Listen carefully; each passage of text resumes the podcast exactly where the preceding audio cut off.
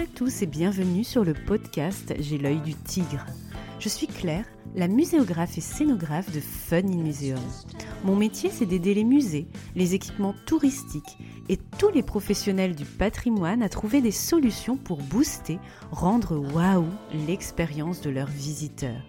Chaque semaine, je vous donne les stratégies, les astuces et surtout de la bonne humeur pour réinventer avec moi le monde des musées, les rendre plus fun et vraiment accessibles à tous.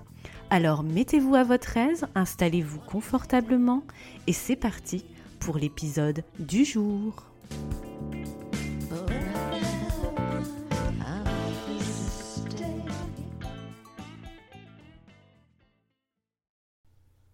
Bonjour et bienvenue dans un nouvel épisode Ready to Shine où on décortique ensemble dans une conversation un peu off un sujet beaucoup passionnément dérangeant de notre secteur culturel mais dont il faut parler pour faire avancer les choses ou simplement dédramatiser ensemble au lieu de déprimer tout seul dans son coin face à une situation.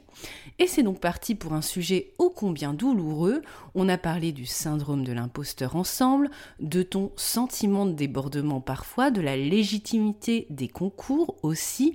Et là, on va parler d'argent, aussi tabou que la politique au travail comme dans la vie.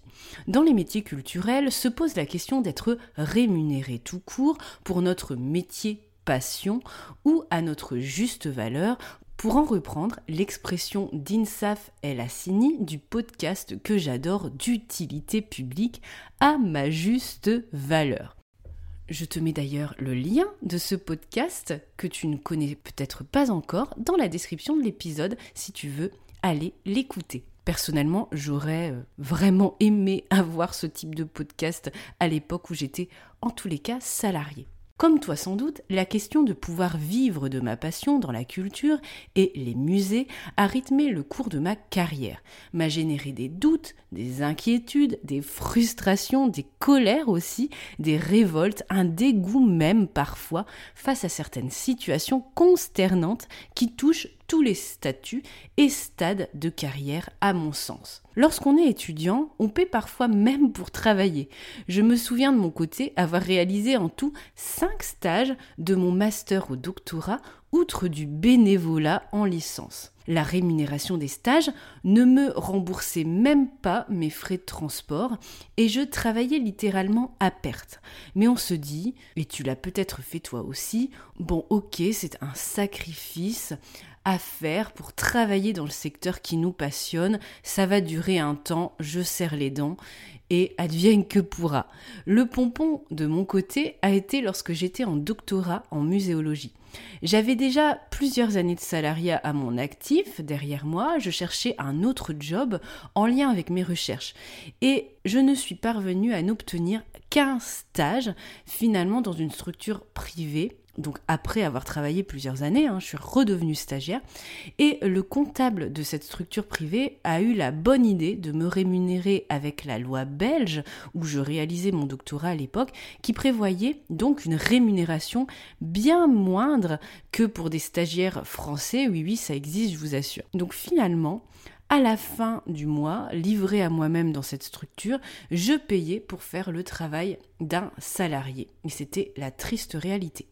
Dans mes postes de salarié ensuite, et même avant ce fameux stage de doctorat, la réception de ma fiche de paye mensuelle était un moment de déprime intense ou finalement avec bac plus 5 ou 8 et un format horaire allant parfois jusque 50 heures réelles sur certains postes avec euh, du travail le soir, les week-ends, etc. avec y compris des déplacements, se résume aujourd'hui à du quasi esclavage quand je regarde la situation un peu avec un peu de recul.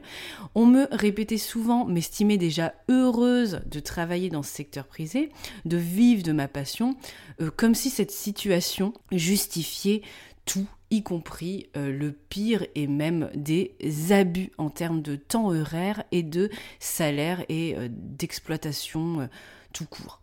En tant que salarié, le pourquoi tel ou tel salaire, notamment en tant que contractuel du secteur public et dans le secteur privé, était très opaque par rapport au niveau d'études ou d'expérience de chacun. Beaucoup cachaient d'ailleurs aux autres collègues le montant de leur propre salaire, comme si c'était un secret défense, voire dangereux pour le maintien de ses propres avantages. Mes heures sup n'étaient jamais rémunérées ou même récupérées. C'est en tous les cas ma situation personnelle. Ce n'est pas forcément la vérité vraie euh, par rapport à ta propre situation, mais en tous les cas, moi, c'était mon cas. Lors des entretiens d'embauche, parler salaire était aussi extrêmement malvenu, voire un critère rédhibitoire, ou réclamer 1800 à 2000 euros net avec plusieurs années d'expérience et 8 ans d'études provoquait un étonnement de la part des recruteurs. C'est en tous les cas ce que j'ai vécu. Eh bien oui, d'autres sont OK pour travailler avec un tout petit salaire et d'accepter toutes les conditions de l'employeur. Alors euh, voilà, si vous acceptez pas ça, eh bien bon, je vous prends pas, tout simplement. C'était en tous les cas les discours en fait qui, revenaient dans un secteur qui est super prisé, donc en fait euh, qui, euh, qui accepte le moins, eh bien a le poste. Et souvent, les expériences passées et les compétences, eh bien passent en second plan. Et ça, c'est quand même bien dommage. Y a-t-il une infime possibilité de négocier? Et souvent c'était non et malvenu. Alors est-ce que l'emploi culturel finalement est condamné pour tous ou seulement certains à la précarité des salaires, des contrats? Franchement, je me pose la question aujourd'hui. Aujourd'hui, à la tête de mon entreprise, je gagne très bien ma vie. Je vais pas euh, te mentir là-dessus. Je pense même que le niveau de ma rémunération actuelle, je n'aurais jamais pu l'imaginer ou même en avoir la prétention, entre guillemets, de la revendiquer ailleurs.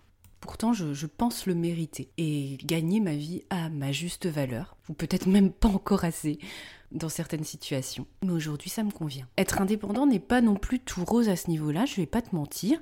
On laisse la moitié environ de nos gains en charge impôts et TVA. Ça, c'est souvent quelque chose qu'on ne dit pas ou que beaucoup ignorent. Euh, des maîtrises d'ouvrage publics et privés nous demandent régulièrement de travailler gratuitement aussi, hein, en agitant une potentielle carotte commerciale, on peine aussi parfois à nous faire payer alors que le travail a été livré. Certaines trésoreries publiques notamment m'ont déjà répondu, par exemple lors de retard de paiement de facture, euh, qu'ils étaient en vacances et que donc il y avait plusieurs semaines, voire mois de délai pour l'encaissement, alors que ces mêmes personnes euh, nous ont pressés pour réaliser le travail en urgence. Comme si leur comptable à eux oublier de leur côté le versement euh, de euh, son salaire euh, lorsqu'il partait lui en congé. Et que vous, en tant qu'indépendant, vous n'avez donc pas vos propres factures à payer, contrairement à lui, et que notre rémunération, ben, elle peut attendre à vitam aeternam pendant plusieurs semaines, mais c'est pas grave, on roule sur l'or, c'est bien connu. Donc c'est presque jugé lourdingue de demander en tant qu'indépendant à être payé en respectant les délais légaux de 30 jours après l'émission d'une facture d'obtenir un acompte au démarrage d'une mission et même des intérêts de retard lorsqu'un abus a été euh, commis par ses, euh, commanditaires par rapport à la loi, tout simplement. Bien sûr, on pourrait dire que c'est plus acceptable si notre situation financière est confortable aujourd'hui euh, pour le secteur, mais faut-il l'accepter et ne rien dire pour s'assurer de travailler dans sa passion. Est-ce que tu es prête ou prêt à être payé à ta juste valeur toi aussi et à mieux briller? Faut-il, quel que soit son statut, salarié, indépendant, faire cavalier seul, se taire et accepter cette situation de tabou de nos rémunérations et, certains abus? Que pouvons-nous faire pour faire reculer euh, cette précarité sous ses diverses formes? Niveau de rémunération, temps de travail, opacité des contrats, opacité des salaires. Voilà, qu'est-ce qu'on peut faire? Est-ce que travailler dans sa passion vaut tous les sacrifices? Et est-ce que nous sommes assurés de briller quand même en acceptant une forme de précarité pour exister dans ce secteur? Je t'avoue ne pas avoir la réponse après 15 ans de carrière et avoir travaillé dans des structures et sous des statuts différents, mais une chose est sûre pour moi, c'est qu'en parler s'unir peut-être pour être rémunéré à notre juste valeur et la faire de toutes et tous du secteur. Cela passe peut-être simplement par le non lorsque certains abus sont observés et par la sensibilisation à notre échelle de certains acteurs sur les situations qui paraissent entre guillemets anormales, incongrues, voire injustes. Bref, l'ouvrir en restant respectueux. J'espère que je pourrai bientôt euh, t'apporter des réponses et des tips concrets à ce sujet ô combien essentiel pour l'avenir de notre secteur et notre épanouissement à toutes et toutes dans nos métiers. Car c'est vrai, on est souvent un peu livré à nous-mêmes par rapport à notre propre situation. On accepte des choses un peu euh, en, serrant les dents. On essaie de l'ouvrir, mais, mais pas trop. On essaie de faire comprendre les choses à nos interlocuteurs en disant que parfois c'est pas normal, euh, la situation est un peu abusée, mais, on marche vraiment sur des œufs. Mais je pense que ça tient à chacun d'entre nous, en fait, de, de, de, faire comprendre à un moment donné euh, les choses et faire avancer euh, les choses à ce niveau de ces rémunérations et de cette précarité. Donc j'espère en tout cas que ce retour d'expérience un peu à chaud t'a plu et qu'il te sera utile pour ta propre situation Continuons à en parler en toute transparence sur les réseaux sociaux, notamment sur mon Instagram, fun-du8in-du8muséum.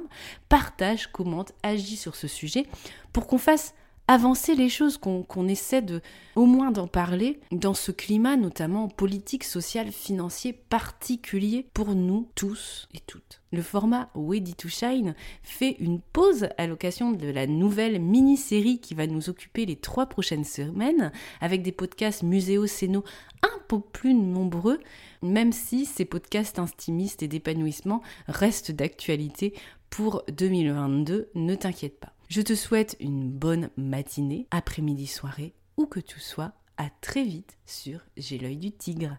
Si tu as aimé ce que tu as entendu et que tu fais partie des 23% qui écoutent J'ai l'œil du tigre sur Apple Podcast ou une autre plateforme d'écoute qui te permet de me laisser un commentaire et des petites étoiles, 5 j'espère, eh bien je compte sur toi. C'est grâce à toi et à ce petit geste de quelques secondes que nous pourrons aider ensemble le podcast à se faire connaître, à le développer pour aider un maximum de personnes comme toi à faire avancer le monde de la culture et à les musées plus fun et vraiment accessibles à tous. Ce podcast, ce n'est pas le mien, c'est le tien, celui de ceux qui veulent faire bouger les lignes du secteur culturel, le faire briller comme tous ceux qui y participent avec leur talent, leur passion et l'œil du tigre.